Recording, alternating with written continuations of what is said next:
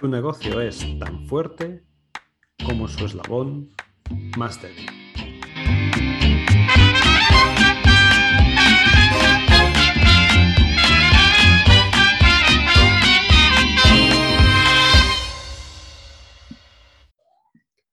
Muy buenas, bienvenidos al episodio 14 de Hacia el negocio solvente. En este episodio quiero hablarte de un concepto que le escuché decir por primera vez a, uno de los traumatólogos que tengo como, cliente de copy y que venía a decir algo así como que eh, hablaba, utilizaba la metáfora o se refería a algún deportista de élite y decía que eh, su cuerpo es tan fuerte como el ligamento más débil que tuviera.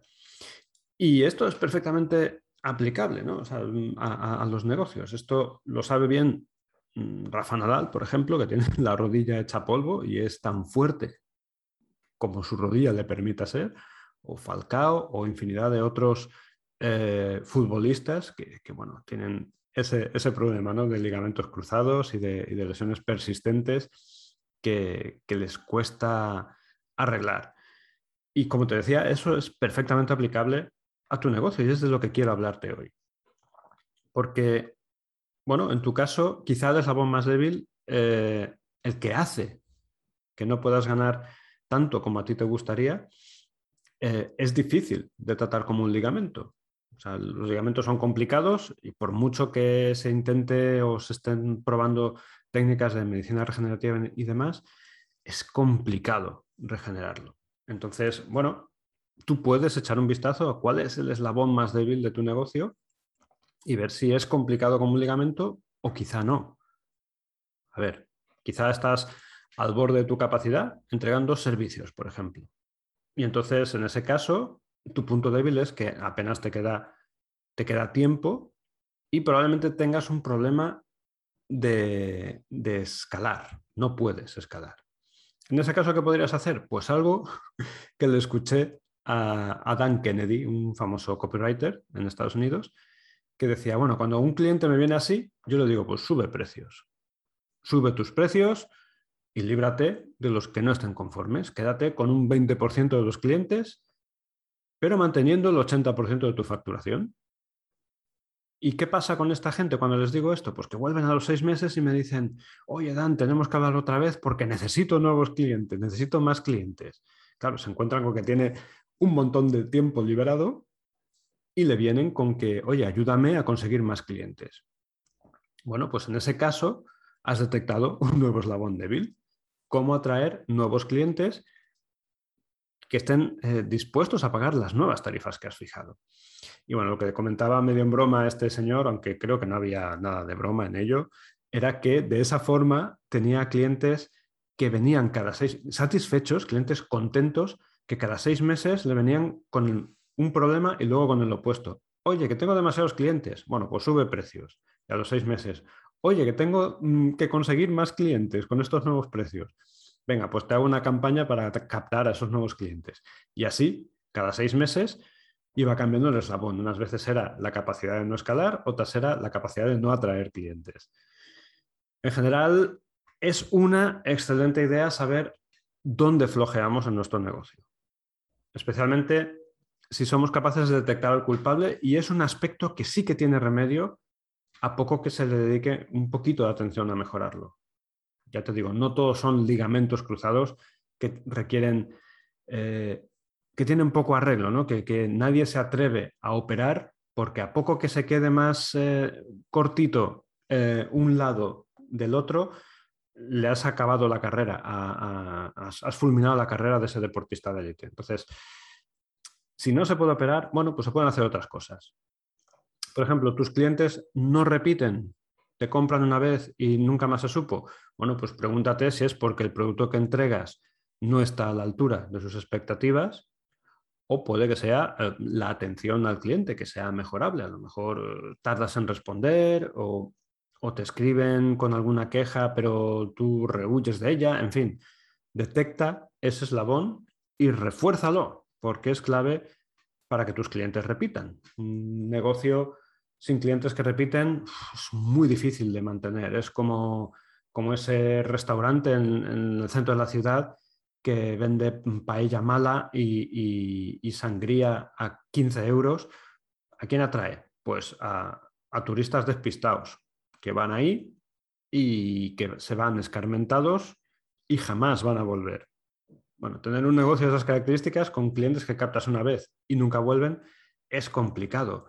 Pregúntate si el eslabón de la atención al cliente o de la calidad de lo que sea que entregues está débil, se puede reforzar de alguna forma. Pero vamos a hablar, si te parece, del caso de los servicios, porque suele haber un eslabón muy débil y al que la gente le presta más bien poca atención.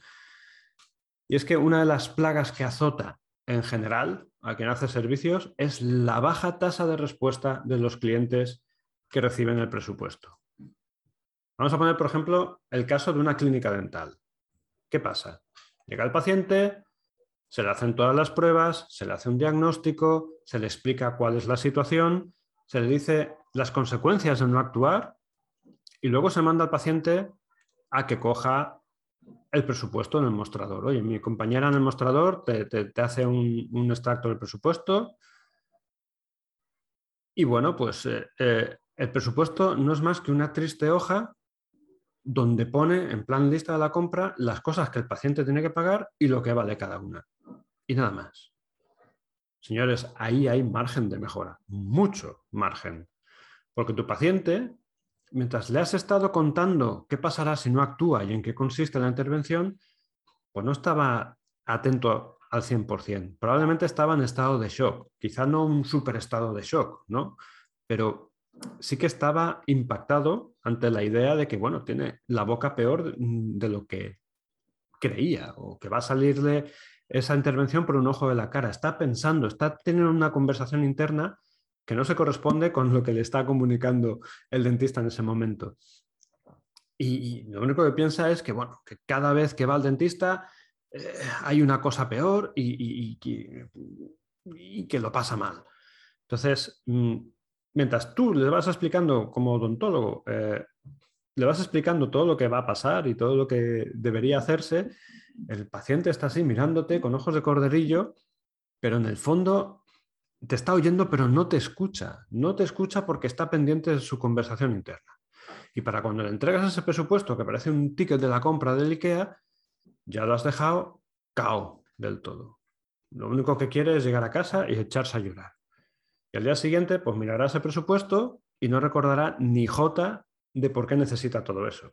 ¿Para qué era cada cosa? ¿Por qué es tan caro? Y esa última pregunta, ¿por qué es tan caro? es la que hace que, bueno, pues se vaya a Dentix, a Deslas o a cualquier otra de esas franquicias o, grandes clínicas donde le hacen lo mismo, pero más barato. ¿Y dónde acabará? Pues eso. Entonces, claramente, el eslabón más débil en este proceso está en el presupuesto.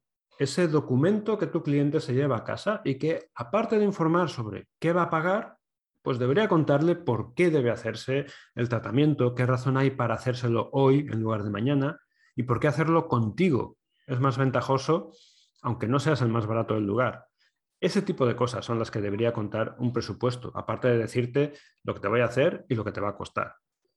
Y ojo que esto aplica tanto si haces implantes dentales como si das cualquier otro tipo de servicios en otro sector, como si eres abogado, como si eres eh, alguien de marketing que da servicios de, publicidad o, lo que sea que hagas.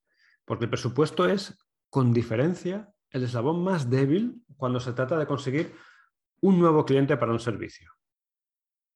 Al final, tu presupuesto es el que tiene, es el documento que remata la venta, porque todavía no la has cerrado.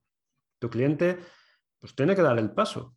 Una vez eh, analice y lea ese, ese presupuesto, tendrá que hacer lo que sea que hayas acordado ahí. Eh, pagarte una señal o llamarte para confirmar que desean pensar o lo que sea que hayas estipulado. Pero si eso no ocurre, no hay cliente, no hay servicio, no hay negocio solvente. La inmensa ventaja de mejorar tu eslabón más débil es que todo el negocio sale reforzado. Piensa en qué no ganaría Rafa Nadal si no tuviera la rodilla hecha polvo. O sea, sería todavía más imparable. Bueno, pues aquí es igual. Imagínate que tú eres capaz de enderezar el negocio más débil, el eslabón más débil, perdón, de tu negocio. Esto de mejorar los presupuestos y el seguimiento que se hace de, ellos, que eso es otra, otra cosa que se hace bastante mal, es algo que ofrezco yo como, como servicio de copywriting y es uno de los servicios que más impacto tiene por lo que te he contado, porque quien me contrata suele entregar varios presupuestos a la semana. Su problema no está en conseguir que las personas entren por la puerta de su negocio, ni en tener una primera reunión sobre ese servicio. Siempre tienen un volumen de personas que están interesadas en ese servicio. El problema lo tienen en que luego entregan ese presupuesto a esas personas interesadas y la tasa de personas que, les confirman que sí, que adelante, es muy bajita. De manera que ese es el eslabón débil de su proceso de venta.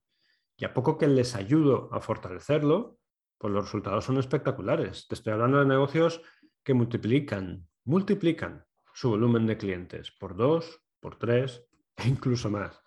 Y si llega un punto donde no das abasto, pues oye, haces lo que decía Dan Kennedy, subes los precios y te quedas con los mejores clientes. Pero eso, si acaso, ya te lo cuento en detalle en otro episodio. Recuerda, tu proceso de venta es tan fuerte como el eslabón más débil de esa cadena de acontecimientos. ¿Ya sabes cuál es el eslabón más débil en tu caso? Bueno, pues hasta aquí el episodio de hoy. Nada más, yo soy Javi Vicente.